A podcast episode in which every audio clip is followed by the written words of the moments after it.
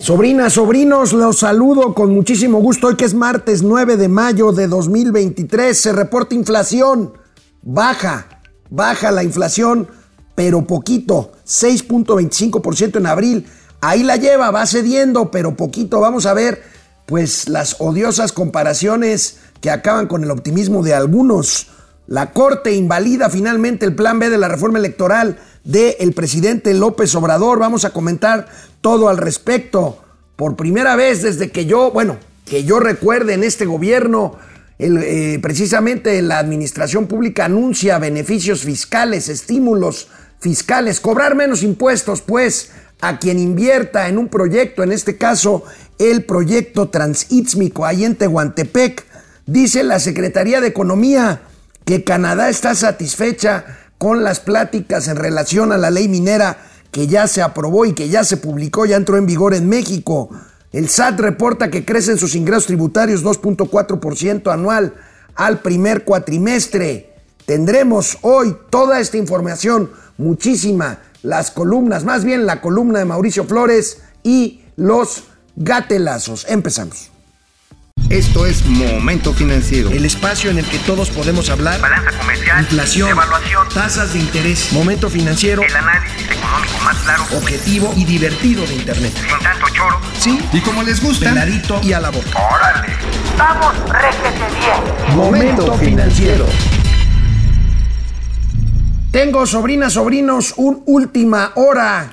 Una última hora. Hace unos momentos la Secretaría de Hacienda acaba de anunciar un nombramiento. Hay un nuevo presidente de la Comisión Nacional del SAR, de la Comisión Nacional del Sistema de Oro para el Retiro, la autoridad que regula toda la parte de las AFORES, muy importante, las AFORES que administran más de 5 billones de pesos, bastante, eh, digamos, es el intermediario financiero más importante después de la banca en cuanto a activos administrados, las AFORES. Bueno, el nuevo presidente de la CONSAR, se los presento. Aquí tenemos el comunicado de la Secretaría de Hacienda. Se trata de Julio César Cervantes.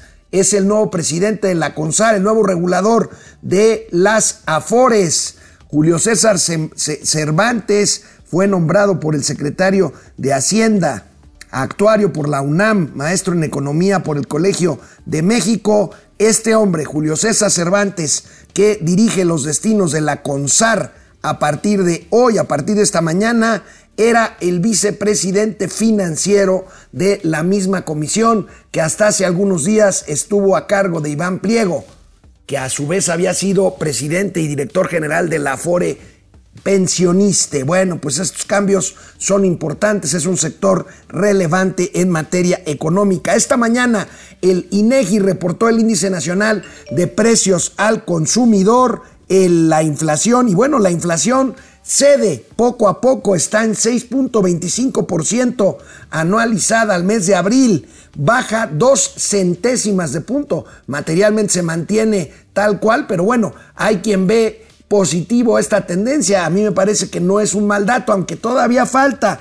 Ahorita vamos a ver los asegúnes y me van a criticar por pues ser eh, aguafiestas, la subyacente la subyacente baja un poco más, les decía, la inflación general baja eh, dos centésimas de punto, la inflación subyacente en abril baja cuatro décimas de punto, un poco más, pero sigue alta la subyacente, sigue en 7.67%, eh, la inflación general 6.25%.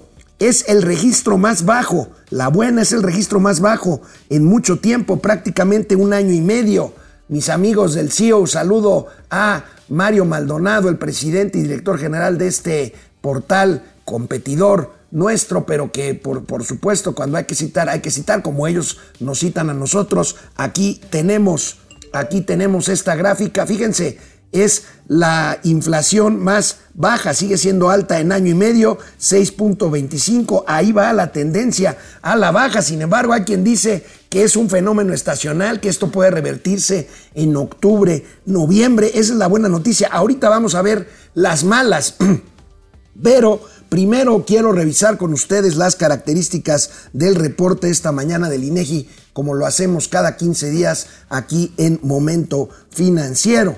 Aquí tenemos la tabla del INEGI 2023, allá la mitad más o menos de la tabla, estamos viendo ese 6.25, la subyacente 7.67 y bueno, aquí el tema sigue siendo los alimentos. Los alimentos siguen con un porcentaje de, de, incremento en precios de 12.14%.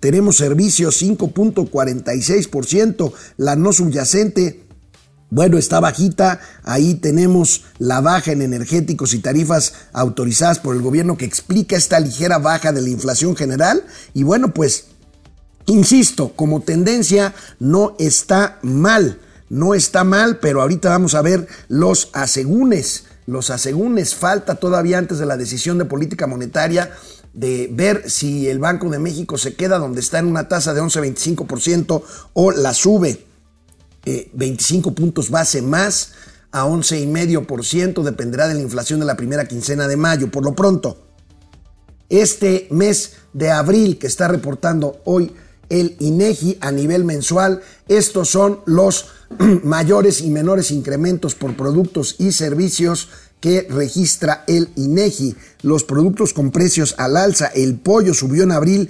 4.72%.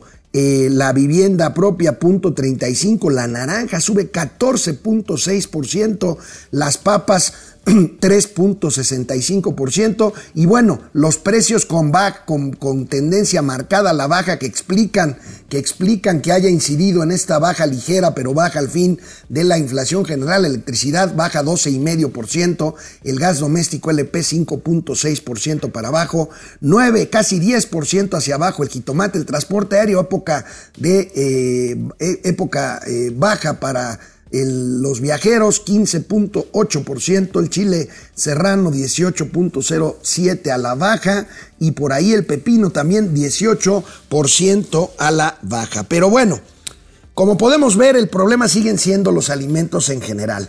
Vean el dato que nos regala mi querido amigo y colega Carlos Ramírez, Carlos Ramírez, analista de Integralia. Fíjense este primer dato que nos regala en cuanto a el tema alimentario.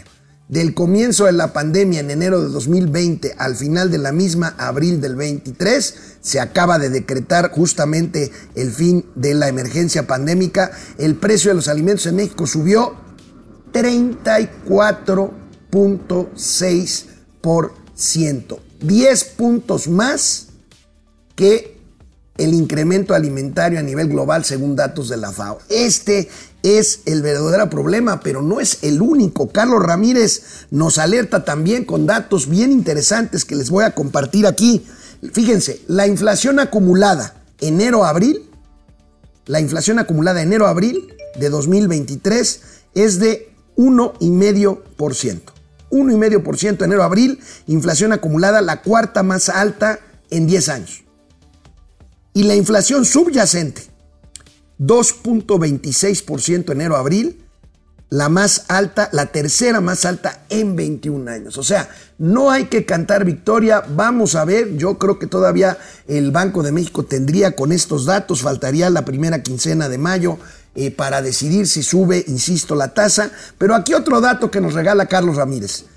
Al mes 54 de los últimos gobiernos, o sea, más o menos a esta misma altura, a esta misma altura del sexenio, desde Vicente Fox para acá, veamos inflaciones acumuladas. Fox, 22%. Calderón, 20.7%. Peña Nieto, 17.7%.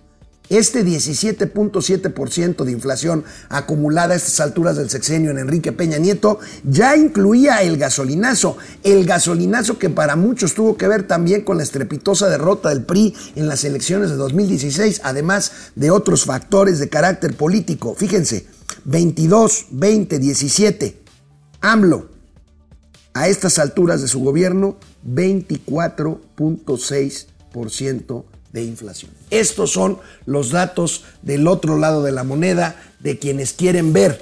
Queremos ver, porque bueno, incluso el encabezado del programa de hoy pues tiene que ver con que la inflación va cediendo poco a poco, pero cediendo. Pero aquí están estos puntos que tomo de mi amigo Carlos Ramírez y que nos hace ver que el problema de la inflación está lejos, está lejos de haberse, de haberse resuelto. Y bueno, pocas veces pasando a temas políticos, pero bueno, es un tema, es un tema de coyuntura, de coyuntura que eventualmente incide en el tema de los mercados económicos y financieros. Pocas veces una sesión de la Suprema Corte de Justicia de la Nación generó tanta expectativa como la de ayer para discutir la validez del primer, de la primera parte del plan B de esta reforma electoral que AMLO quiso hacer constitucional y al no tener los votos suficientes la mandó por leyes secundarias. Bueno, pues la vota, la vota con B grande, la vota la Corte con votos con B chica 9 a 2.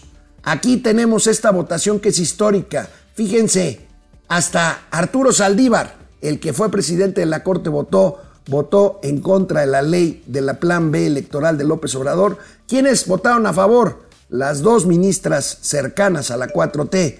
Yasmín Esquivel dicen que le copió su voto a Palacio Nacional y Loreta Ortiz. Aquí la votación de ayer en la Suprema Corte de Justicia de la Nación.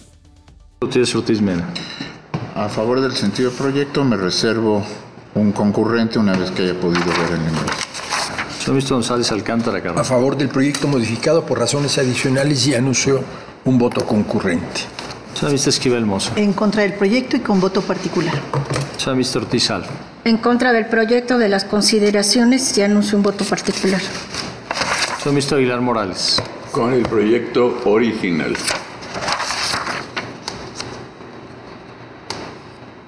Señor ministro Pardo Robledo. A favor del sentido del proyecto, separándome de consideraciones y anuncio voto concurrente. Señor ministro Saldívar Ledo de la Red. En el mismo sentido. Señor ministro Ríos Farjat. A favor del proyecto, eh, modificado con un voto concurrente a reserva de Berengrose eh, y señalando también los precedentes que he votado en ese sentido desde 2020. Señor El proyecto modificado. Señor ministro Pérez Dayán. En los mismos términos. Presidenta Piña Hernández. Con el sentido del proyecto, apartándome de algunas consideraciones y anuncio voto concurrente. Señora Presidenta, me permito informarle que existe mayoría de nueve votos a favor de la propuesta modificada. Aquí una derrota, una derrota, la segunda de este nivel en la Corte para el presidente López Obrador, la anterior cuando declaró la Corte que no podía irse la Guardia Nacional a la Secretaría de la Defensa Nacional. Bueno, pues aquí, pues las reacciones, por supuesto, la nota principal de absolutamente todos los periódicos nacionales del día de hoy. Aquí repasamos rápidamente las primeras planas. Sepulta la Corte Plan B de AMLO, apuestan a Plan C. ¿Cuál es ese Plan C? Ya lo dijo el presidente y ahorita vamos a ver lo que dijo en la mañana. El plan C es ganar la mayoría calificada en las elecciones de 2018 y poder modificar la constitución. Pues de eso se trata. Lo que pasa es que estos cuates no entienden, no entienden de lo que es una división de poderes. Ahorita vamos a ver con respecto a lo que diga el presidente López Obrador. La siguiente tenemos aquí el Universal. La Corte tira el plan B y crecen los reproches del gobierno no se podría aplicar la eh, las reglas en elecciones de 2023 y 2024. Esa es una muy buena noticia. Y el secretario de Gobernación advierte que habrá un plan C en las urnas. Vamos con Excelsior o Milenio. Excelsior, Suprema Corte invalida la primera parte del plan B Esquivel y Ortiz, Yasmín Esquivel y Loreta Ortiz defendieron los cambios y nueve ministros consideraron que en la aprobación de la reforma electoral los legisladores violaron en forma grave el procedimiento y la discusión demográfica. Y finalmente, Milenio. Milenio, por revés en la Corte, la 4T lista plan C en las urnas. Por supuesto, no podía dejar de darse esta mañana en Palacio Nacional una reacción del presidente López Obrador que fue virulenta el presidente López Obrador disfraza, disfraza perdón, su enojo con un tono burlón, chocarrero. Esto dijo el presidente de la República esta mañana. No tiene remedio el Poder Judicial. Está podrido. Están actuando de manera facciosa. Imagínense componerle la plana al poder legislativo. Es de sentido común, de juicio práctico. El poder ejecutivo lo elige el pueblo. A mí me eligieron. Al poder legislativo, lo mismo. Se elige a los diputados, se elige a los senadores. El poder ejecutivo y el poder legislativo nombran a los ministros de la Corte. Y esos señores, que ahora forman parte del Supremo Poder Conservador, que están dedicados a obstaculizar la transformación del país para sostener el viejo régimen, el antiguo régimen de corrupción y de privilegios. Ellos deciden que una ley enviada, una iniciativa de ley enviada por el Ejecutivo, aprobada por la Cámara de Diputados y por la Cámara de Senadores, no es válida. Porque los legisladores violaron los procedimientos internos que ellos, los legisladores, eh, tienen aprobados de manera autónoma, en forma independiente. No violaron absolutamente nada, nada. Pero en un acto de prepotencia y de autoritarismo, se atreven a cancelar la ley. El cinismo del presidente es impresionante. Él dice, no violaron absolutamente nada. ¿Por qué? Porque él lo dice, presidente, para eso es el Poder Judicial. Para eso justamente es el equilibrio de poderes. Pero el presidente quiere un poder absoluto, un poder vertical. Quiere que la Corte haga lo mismo que estos diputados que ni siquiera leyeron lo que aprobaron. Y no lo leyeron porque no tuvieron tiempo. Porque lo hicieron en unas cuantas horas el proceso legislativo, que fue lo que señaló la Corte. Ahora bien, ahora bien, el presidente alega y dice que el plan C va a ser ganar la mayoría constitucional y proponer una reforma para que los ministros de la Corte sean electos por voto popular. Presidente, el equilibrio constitucional de este país consiste justamente en que los legisladores elegidos por voto popular hagan consensos y con votación de ellos elijan a los ministros de la Corte que están ahí justamente para detener eh, pues presuntas o posibles excesos de el propio poder legislativo o del poder ejecutivo a través de sus sentencias con una sola visión, hacer cumplir la constitución. Ahora, si un gobierno quiere cambiar una constitución y tiene la mayoría calificada para hacerlo, pues que lo haga. La Corte no tendría absolutamente nada que decir. El presidente de la República, yo les recuerdo, queridos sobrinos y sobrinas, el presidente de la República llegó a tener mayoría calificada junto con sus aliados en, el primer, en la primera mitad de este gobierno. Esta mayoría la perdió en la elección intermedia de 2021. Por eso no pudo modificar la constitución, aunque lo trató de hacer. Por eso trató de darle la vuelta a la constitución con leyes secundarias modificadas con mayoría simple, que sí tenían en Morena o que sí tienen. Y por eso la Corte está frenando esto, en este caso, por violaciones al procedimiento. Pero si se van al fondo, muy probablemente lo declararían inconstitucional. ¿Por qué? Porque le están dando la vuelta a esa constitución que hizo, que prometió cumplir y hacer cumplir el presidente. Ni más ni menos. No hay mucho que buscarle. No hay mucho que buscarle. No es que la Corte, que 11 ministros o 9 ministros estén por encima de 200 o 300 diputados que hayan votado una ley. No, así no es. Precisamente para eso es el equilibrio de poderes. Y, señor presidente, ya veo por qué tardó 14 años en terminar su carrera en la universidad. Vivimos en una república con tres poderes que son exactamente el mismo nivel que tienen. el que encabeza usted, el Ejecutivo, el de los diputados y senadores, el legislativo, y el Poder Judicial, que justamente hace, hace justicia con 11 ministros que deliberan entre ellos y que hay mayorías también simples y mayorías calificadas. La de ayer fue una mayoría por constitucionalidad o no constitucionalidad. Necesitaban 8 votos de 9, tuvieron 8 y así funciona y así se logra el equilibrio que venturosamente está, está eh, pues haciendo prevalecer la Suprema Corte de Justicia de la Nación. Eso de que los ministros elijan por votación, imagínense nada más, otras campañas, otro dinero tirado, otros engaños para hacer campañas, imagínense, imagínense un abogadillo chairo que se postule, que haga una buena campaña y que llegue a la Suprema Corte de Justicia de la Nación, esas son maramachadas, mamarrachadas, perdón.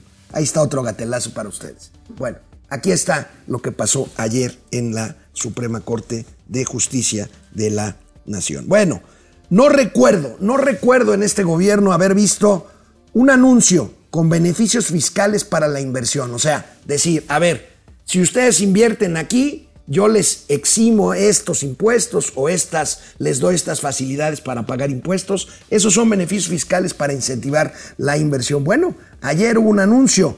Se trata del corredor transísmico. Este corredor en la parte más eh, reducida, más estrecha del territorio nacional, el istmo de Tehuantepec. Y aquí está la nota que les estoy refiriendo. Aquí está, ahorita vamos a ver las, las, declaraciones precisamente de Raquel Buenrostro, la secretaria de Economía.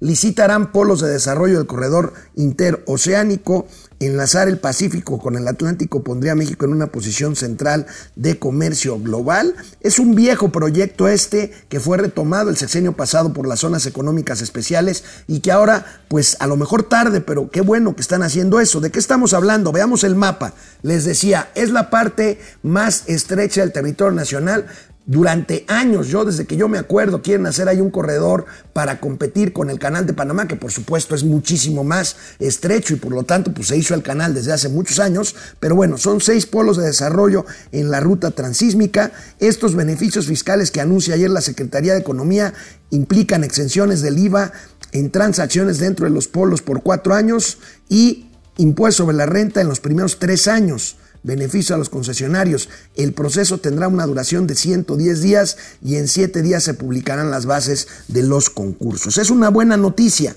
Vamos a ver de qué estamos hablando. Davo, por favor. Bueno, aquí está el corredor.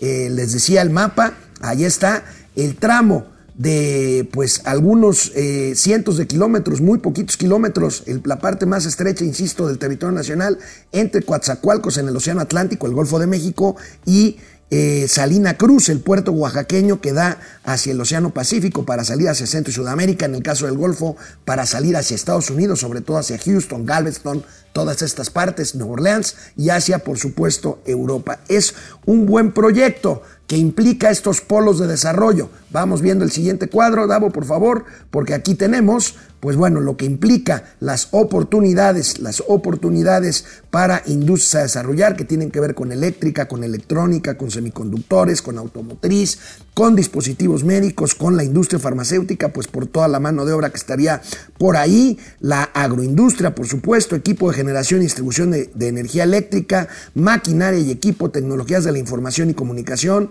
eh, metales, y petroquímica. Se trata de una vía de ferrocarril y un camino correcto para transporte de personas y mercancías en este corredor interoceánico, aprovechando, dicen, la coyuntura del nearshoring, esta que estamos desaprovechando por tarugada y media que se cometen por otros lados. Pero esta es una buena, una buena noticia. Reforma desglosa estos proyectos, estos polos o estos, digamos, este, eh, predios para la inversión la extensión para esta primera etapa de licitación comprende cuatro predios de Veracruz, y dos de Oaxaca, los dos estados que abarca este corredor eh, interoceánico, Coatzacoalcos 1 de 257 hectáreas, Coatzacoalcos 2 de 131 hectáreas, Texitepec Veracruz con 462 hectáreas, el más extenso. San Juan Evangelista, también veracruzano, 360 hectáreas, son los más extensos los veracruzanos. Y en Oaxaca, Salina Cruz, ya cerca del puerto, 82 hectáreas y 331 hectáreas más en San Blas, Atempa, también en el estado de Oaxaca. Esta es una buena noticia. Otra, Parece que ayer se lució la secretaria Buenrostro, la secretaria Raquel Buenrostro de Economía, porque ayer también que entró en vigor la nueva ley minera que ayer se publicó en, en, el diario oficial de la Federación. Recordemos que fue parte del paquete este de muchas reformas que entraron recientemente a través de la Cámara de Diputados y de Senadores. La ley minera que ocasionó un gran revuelo, sobre todo entre empresas y gobiernos de Estados Unidos y de Canadá, implica reducir querían reducir más el tiempo de concesión para las eh, mineras, pero bueno, finalmente se cedió un poquito, sí se redujo, pero no tanto. Aquí tenemos la nota de la entrada en vigor de esta ley en el diario oficial. 80 años será la duración máxima de las concesiones en lugar de 100 años como prevalecía. No está tan mal, querían, insisto, que esto fuera menor que esto, pero la secretaria de Economía, Raquel Buenrostro, asegura que Canadá ve con buenos ojos y vemos el siguiente pase de la información del financiero, los resultados que se han negociado con esto. Según Raquel Buenoso, vamos a ver qué dicen los canadienses. Canadá está satisfecho y están eh, pues contentos con los diálogos, incluso la ley minera fue vista bien aquí. Vamos a ver lo que dijo ayer saliendo de Palacio Nacional al respecto la secretaria, ex jefa del SAT, Raquel Buenrostro.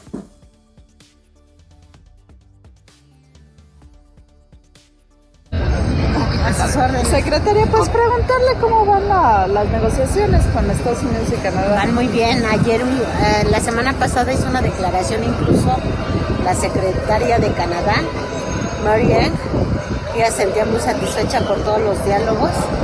Incluso la ley minera la vieron bien y también dijeron que estaban muy contentos con el diálogo, con la apertura de la consulta energética y que ellos no veían posibilidades de irse a palo lo acaba de anunciar ya Canadá y estamos también en las mismas condiciones y siguiendo platicando con Estados Unidos para ver si logramos los mismos resultados.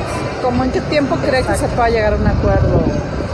Pues no lo sabemos porque como son negociaciones y depende de varias partes, no solo depende de México, sino también de Estados Unidos y también Estados Unidos va a entrar en un proceso político, también tienen elecciones, entonces eso luego a veces puede pasar el tema del maíz. También vamos bien porque tampoco este, hicieron una consulta, le llaman una consulta técnica, se les dieron las respuestas y a partir de la consulta técnica no hemos tenido más que adicional.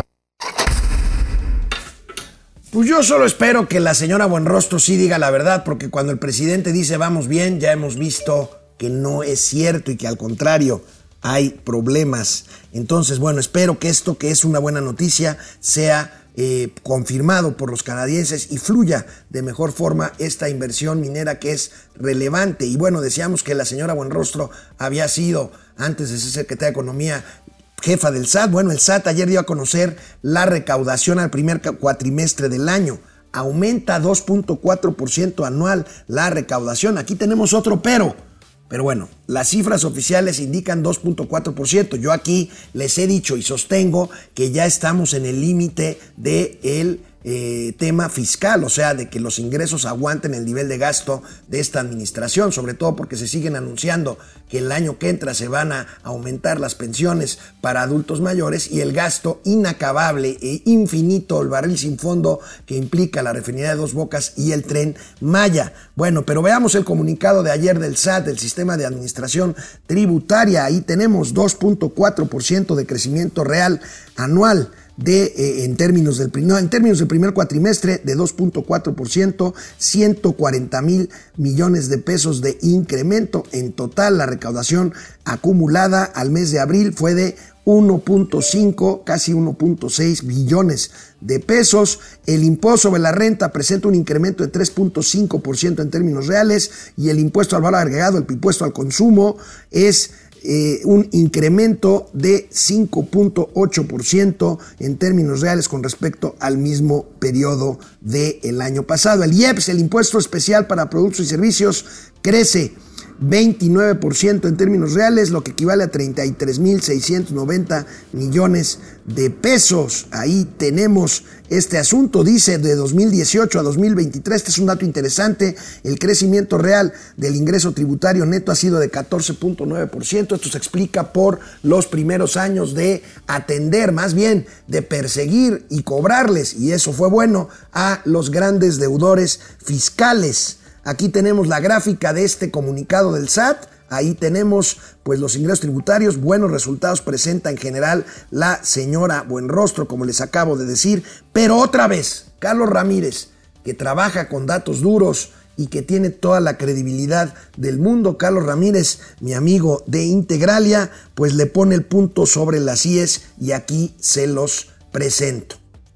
El reporte de marzo tuvo una desviación, lo pone entre comillas, de 72 mil millones de pesos respecto al dato oficial publicado por Hacienda México. Esto pues se va a saber tarde o temprano, por lo pronto. Si los ingresos tributarios crecen, entonces uno no se explica por qué el déficit fiscal, esta diferencia entre lo que se gasta y lo que se ingresa, pues es ya de 4 puntos porcentuales del PIB, lo cual se tiene que financiar o con nuevos impuestos, que no es el caso, o con deuda que parece que sí es el caso. Llego a la mitad de este programa, voy con sus comentarios, regreso con ustedes y espero ya con el talegón de Mauricio Flores Arellano. Muchísimas gracias por estar ahí siempre, Juan Antonio Serra, gracias, nos ven en YouTube, gracias Juan Antonio Oscar Márquez. ¿Qué quiere decir los morenacos con plan C? Bueno, ya lo habían perfilado. El plan C es, según ellos, ganar no nada más la presidencia en 2024, sino mayoría calificada, o sea, eh, llamar al voto, lo cual es ilegal llamar al voto desde la presidencia de la República por diputados y senadores de Morena para tener una mayoría aplastante con la que puedan pasar el presidente de la República una reforma, ahí sí constitucional, esa que no pudo hacer hace unos meses, pasarla para hacer dos reformas fundamentalmente, bueno, tres. La, la de la Guardia Nacional, que no pasó, la electoral para deshacer el INE y tener una autoridad electoral a modo y esta parte de eh, justamente este eh, eh, pues tener todo a favor para que se reforme el poder judicial y esta mamarrachada, como les digo, de elegir a los ministros de la Corte por voto popular y directo. Bueno, pues es el engaño el engaño. Claro, a, cualquiera le dicen, oye, ¿te gustaría que eligiéramos por voto a los ministros de la Corte? Pues te van a decir que sí. Pero bueno.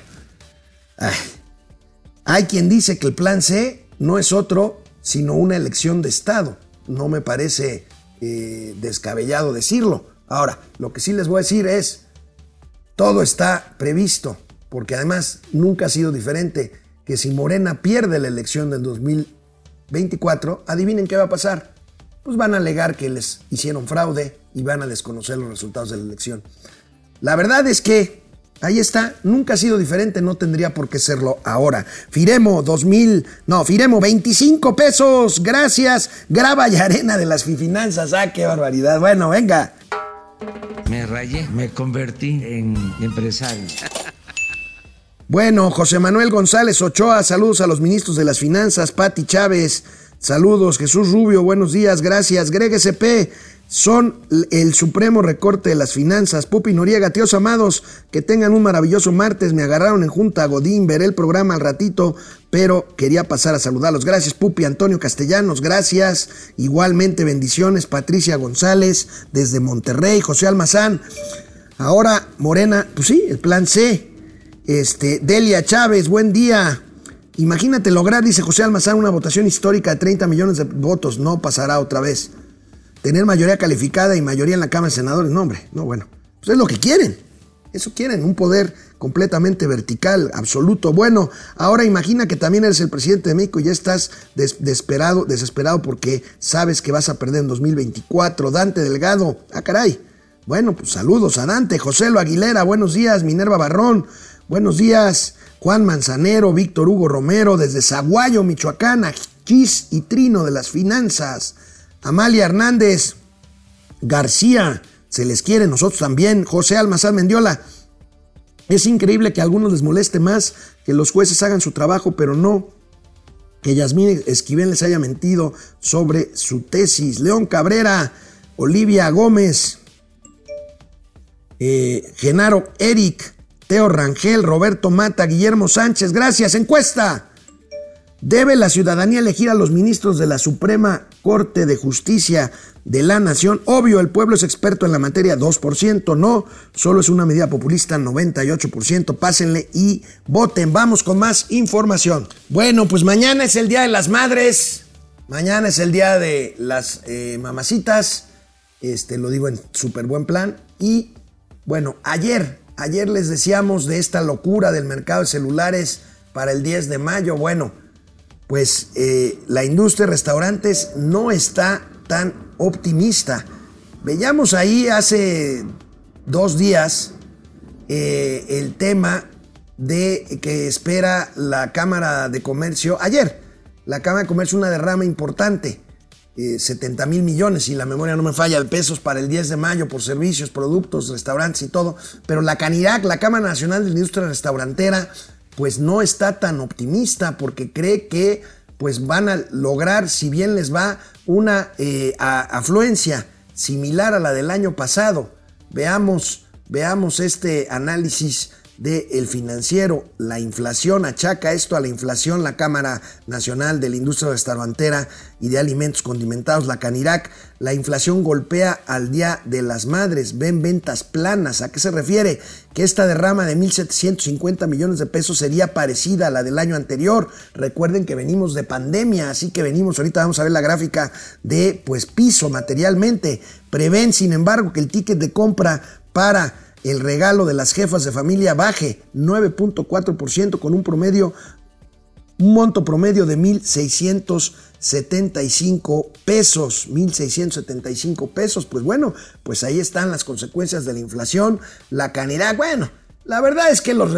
Vaya, no dudo que tengan razón, pero a mí me llama la atención porque desde que yo me acuerdo, los restauranteros son los restauranteros que merecen mi respeto, son medio chillones porque este, llegas con a un restaurante con un amigo que tiene ahí su negocio y este, oye, ¿y cómo vas? Pues hay más o menos, oye, pues yo te veo pues lleno, casi, ¿no? Pues hay más o menos, son chillonzones, pero bueno, vamos a creerles en esta ocasión y vamos viendo la gráfica de cómo se espera que se comporte. Ahí tenemos ingresos flat. Canirac estima que sus ingresos serán los mismos que el 10 de mayo del año pasado. Ahí vemos la derrama económica, como, fíjense, esta caída por la pandemia de 1.500 millones en 2019 se cayó a 450 millones en 2020.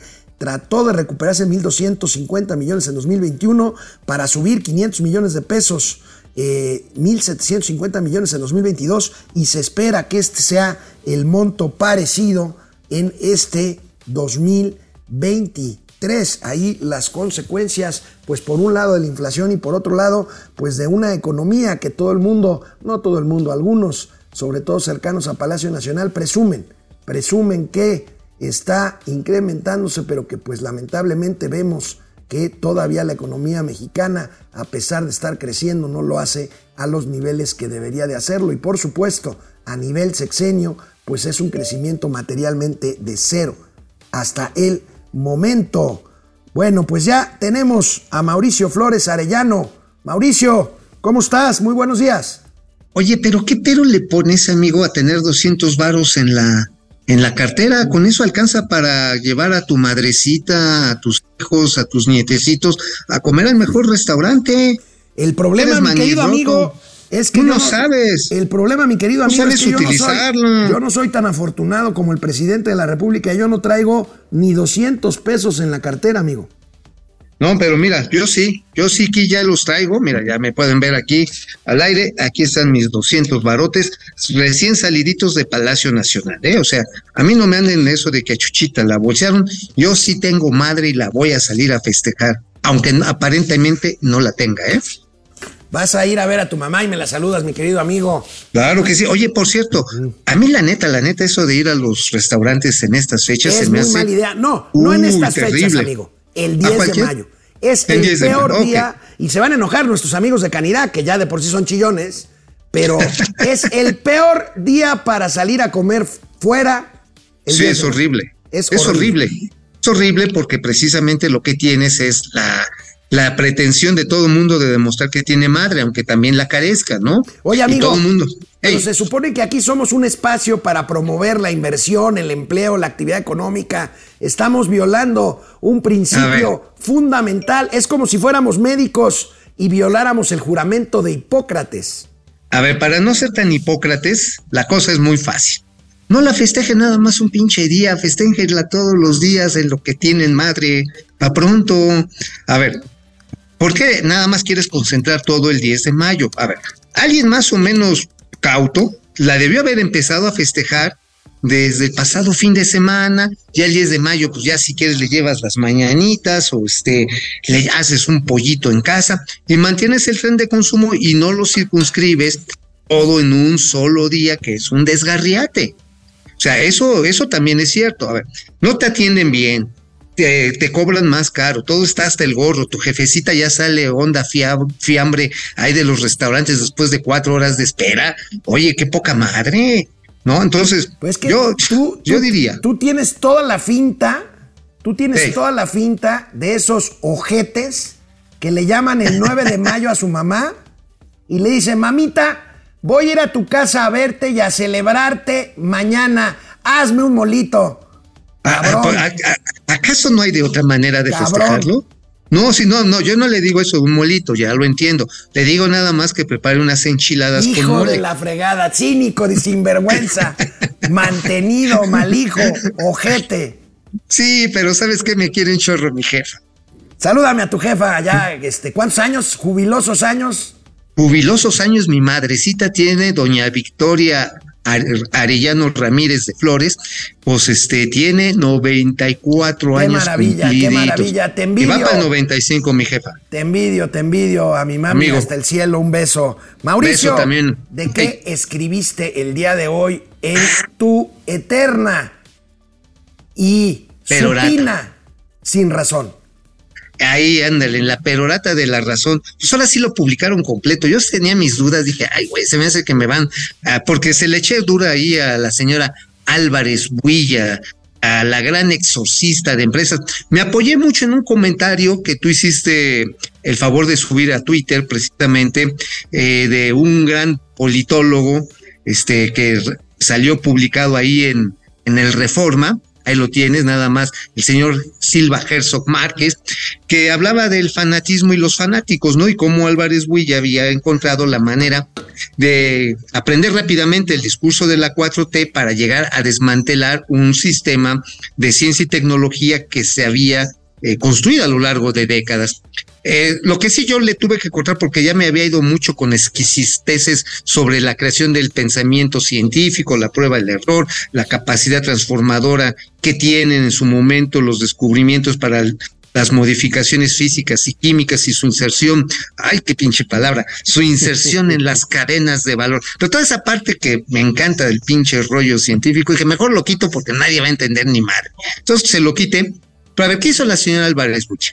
¿Y qué está haciendo? Y eso es lo más peligroso con las reformas, si no las echa para atrás eh, la Suprema Corte de Justicia, que desaparecen el CONACID, porque esta señora la semana pasada, recordarás que para justificar esta reforma salió a decir, no, es que le dábamos un chingo de lana a las empresas malora, neoliberales que nunca se preocuparon por el sentir realmente del pueblo, de las comunidades, enemigos de clase, nada más le faltó decir, ¿no? Bueno, la cuestión es que la señora Álvarez Huilla tan pronto llegó, lo primero que hizo fue corretear 31 a 31 científicos, ya se nos olvidó, ¿eh?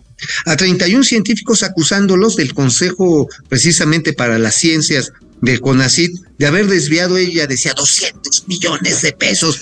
Oye, pues eso no es ni lo que cuesta ir y traer a alguno de los este de los tribagos del bienestar, cabrón. O sea, la verdad, pues no jueguen, ¿no? Bueno, eso es uno de los contratitos de Andy en Segalmex, o sea, no mames, ¿no? También, también que le bajen. A ver, la cuestión carnal es la siguiente. Eh, la señora Álvarez Huilla no logró su propósito. Un juez, precisamente el primero del distrito en materia administrativa de la Ciudad de México, echó para atrás las denuncias que el fiscal Gertz Manero, pues ya los traía en cinchos, ¿no? Muchos de estos científicos ya se fueron del país. No sé si recordarás, amigo, que lo comentamos aquí, pero la comunidad científica también tiene la culpa en parte de este desmadre, porque hay cerca de 44 mil expertos en todas las áreas correspondientes, física, química, arquitectura, ingeniería, todas. 44 mil, más o menos son los integrantes del, del Sistema Nacional de Investigadores, que están catalogados. El 70% de ellos, sin temor a equivocarme, votó por Andrés Manuel López Obrador. Sí, claro. 70%. Y toma la barbón, que se las dejan Cayetano frías, ahora sí que sin agua va, sin vaselina y hasta por este, nuevamente por Detroit, Mr. Dollis, durísimo, se las dejaron caer. Y ahora con esta desaparición corren otro peligro. Cuando, incluso, también, ojo, ¿eh? La industria mediana en la CONCAMIN, en la Conferencia Nacional de Cámaras Industriales, están preocupados porque muchos de los, eh, digamos, de estas alianzas público-privadas que se hicieron para el desarrollo de aplicaciones tecnológicas, que no es un invento neoliberal, eso es lo que hizo posible, desde el pinche tren de vapor hasta el SpaceX. Es más, hizo posible el Internet. El Internet empezó siendo un desarrollo de, de, las Fuerzas Armadas de los Estados Unidos y después se trasladó al sector privado en un esquema de cooperación. Bueno, todo eso la señora Valdés Huila dice que es neoliberal y hay que acabar. La bronca que tienen los investigadores que no patalearon, que no han hecho, pues no han salido a su defensa ellos mismos, es que los van a acusar de haberse coludido con los empresarios malditos, perros asquerosos, infames, que por ejemplo hacen calzado, que por ejemplo hacen pinturas automotrices, que hicieron sistemas de empaque de salsa de tomate. Yo recuerdo que precisamente una de las, eh, de las partes, estos miembros ideológicos de esta Álvarez Huilla en la campaña del 18, salía a decir, no, es que están invirtiendo ciento, 100 millones de pesos en desarrollar un sistema para empacar salsa de tomate. ¿En qué estamos desperdiciando el recurso de la nación? Hombre, pues resulta que México es uno de los principales exportadores, el principal proveedor de tomate en los Estados Unidos, y Estados Unidos es el principal manufacturador de salsa para pizzas, coño, cuando nosotros podríamos empacarlo y venderlo con valor agregado. Para eso es el desarrollo técnico. Amigo, qué bueno que escribiste de Álvarez Huila. Hoy porque... Huila, ¿qué dijo la Huila? El primer gatelazo es justamente, es un gran gatelazo. Ahorita que regresemos del corte lo vamos a ver. sobre ya estás. la farsante Marielena Álvarez Builla. La exorcista, la exorcista. Venga, vámonos. Tío Mau, me caes bien. Pero saludos a los dos, dice Allison. ay, Alice. Que además mm. se mocha con 125 varos. Ahora, 125 razones para quererte más, Alice. A ver, echen la musiquita, no le escucho. La musiquita del bienestar, por favor. José Zavala, gracias. Hay personas que tienen madre y otros ni madre tienen. Es cierto eso. Así es. También, Máximo Santana, llanto en la pseudorefinería que con lágrimas se inunda. Héctor Roberto Rodríguez Gómez, estimados compas de las finanzas, podrían felicitar a mi nieta que cumplió 11 años el viernes. No me digas. Ay, ¿cómo se ah, llama? Isabela Rodríguez Vázquez, mi vida preciosa. Ahí te va. Felicidades, princesa linda, 11 añotes. Qué maravilla. Isabela Rodríguez Vázquez, un beso. Abrazo grande. Javier Salinas, AMLO tiene 200 pesos en el bolsillo, lo que no nos dice es cuántos bolsillos tiene. ¡No manches! Es buenísimo, eso es buenísimo. Máximo Santana. Buenísimo, carnal. AMLO es como la selección mexicana y sus seguidores iguales a los. ¿Cómo? Imaginemos cosas chingonas y todavía creen que van a ser campeones del mundo. F. Ramírez 714. Díganle al tío Mao que es mala idea usar la insignia de la Starfleet Federation con un saco rojo. Ya te chingaron, amigo. No, no, no. Permítanme, pero decirle, ese es el uniforme de la Academia Espacial. La Academia Espacial, en, si vieron las precuelas de, de Star Space, bueno, esta serie de viaje a las estrellas. Starfleet. Starfleet, precisamente cuando sale el capitán, bueno, todavía no era capitán, era el, este, el aprendiz Kirk, era teniente, era todavía un soldado Kirk. Este es el uniforme de la Academia Espacial. Perdónenme. Luis ah, Javier Bermúdez, Luis Javier Bermúdez, Simili 4. Mañana le van a llevar pastel al tío Mau. ¿Por qué? ¿Porque es una madre o qué? No, porque no tengo madre y necesito una. Marielos Aguinaga, saludos para todos los amigos de Momento Financiero. Gracias. Trump 20, 2024, hoy más que nunca, ah, carajo. Saludos Ay. al Honda y Dalsim de las finanzas. Bueno, vamos con. Gatelazo, amigo, que ya se nos hizo Ya, tarde. ya. Vámonos, vámonos. Bueno, amigo, ya que escribiste sobre Marielena Álvarez Builla, destructora. No, destru- Huila, Huila, Huila. Huila, sa- destructora del eh, Exorcista. de la ciencia nacional. Ya les había pasado un gatelazo cuando pues, se le puso así solícita al presidente Peña, ese que desprecia. Ay, sí. Bueno, pero mira, fíjate, fíjate lo que ayer tuiteó Huila. A ver qué por, dijo. por la balconeada que le pusimos en momento financiero. A ver, ¿Qué vamos viendo. Mira, ahí te va. Dice, aunque no me fue fácil acudir a dar la mano a un presidente que traicionó al pueblo de muchas maneras, güey. A ver, dice que no le fue fácil acudir a dar. O sea, esto es directamente porque ese video, lo ese, esa foto. Claro, la exhibimos nosotros, aquí. Nosotros, Oye, ¿no? Oye, oye. Dice que no le fue fácil, amigo. Oye, ¿la habrán llevado con una pistola en la cabeza? No, bueno, pues se veía muy sonriente, pero miren, para que no A ver, digan, ¿Qué más dice? para que no digan, amigo, que esa imagen de la foto de Álvarez Buila haciéndole así al presidente Peña, No, ¿qué no, a ver, crees? a ver, a ver, ¿qué? Conseguí el video. El video. Miren qué trabajo le costó a la farsante Buila Que la ir llevara. a saludar a Enrique Peña Bebé. Qué horror. A ver, Gatelazo a ver, Enrique Peña. histórico. A ver, Peñita, por favor. es para la doctora Marielena Álvarez Villarroses. En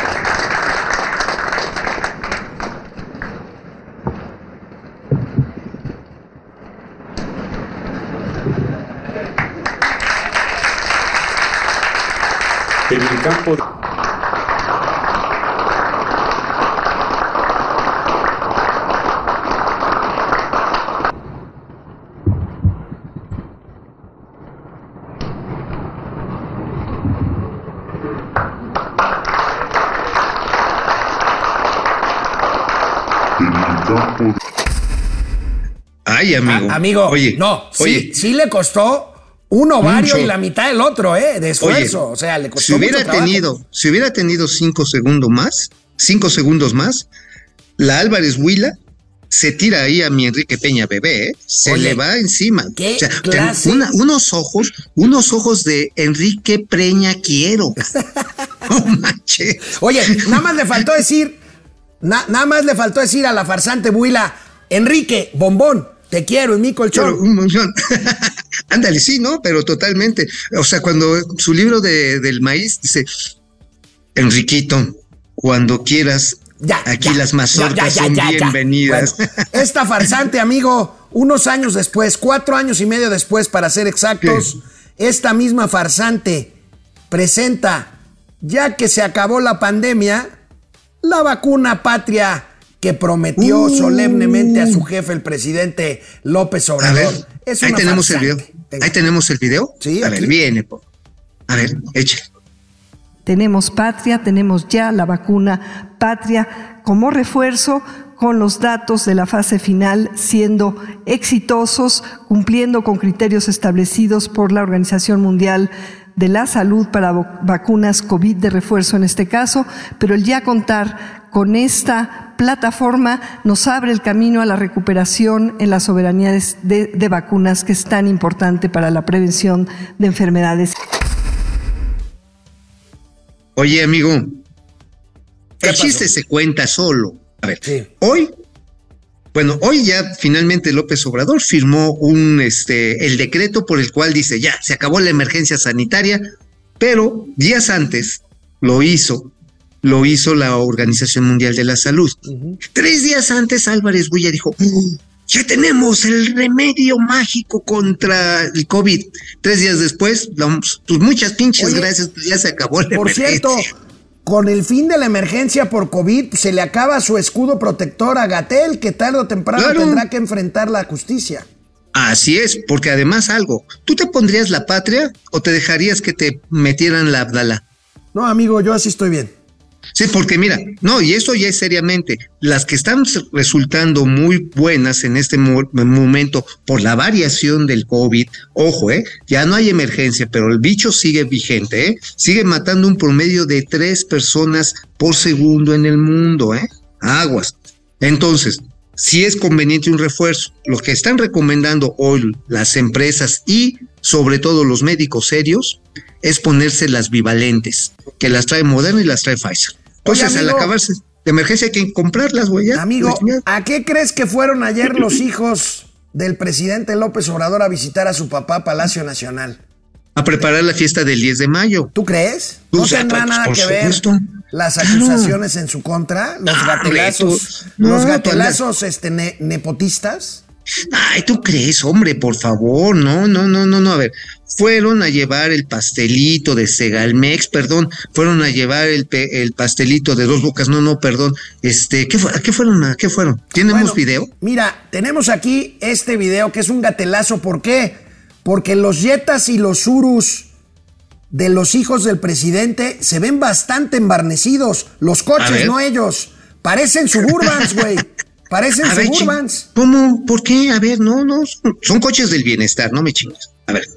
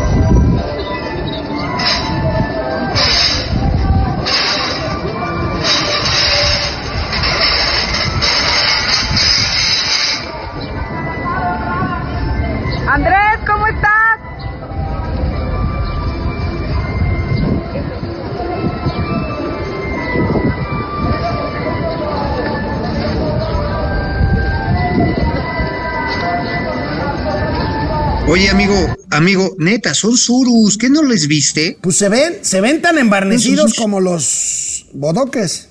Ah, oye, ¿te imaginas la señora que tiene lana? Esta, ¿cómo se llama? La esposa de José Ratón, ¿cómo se llama?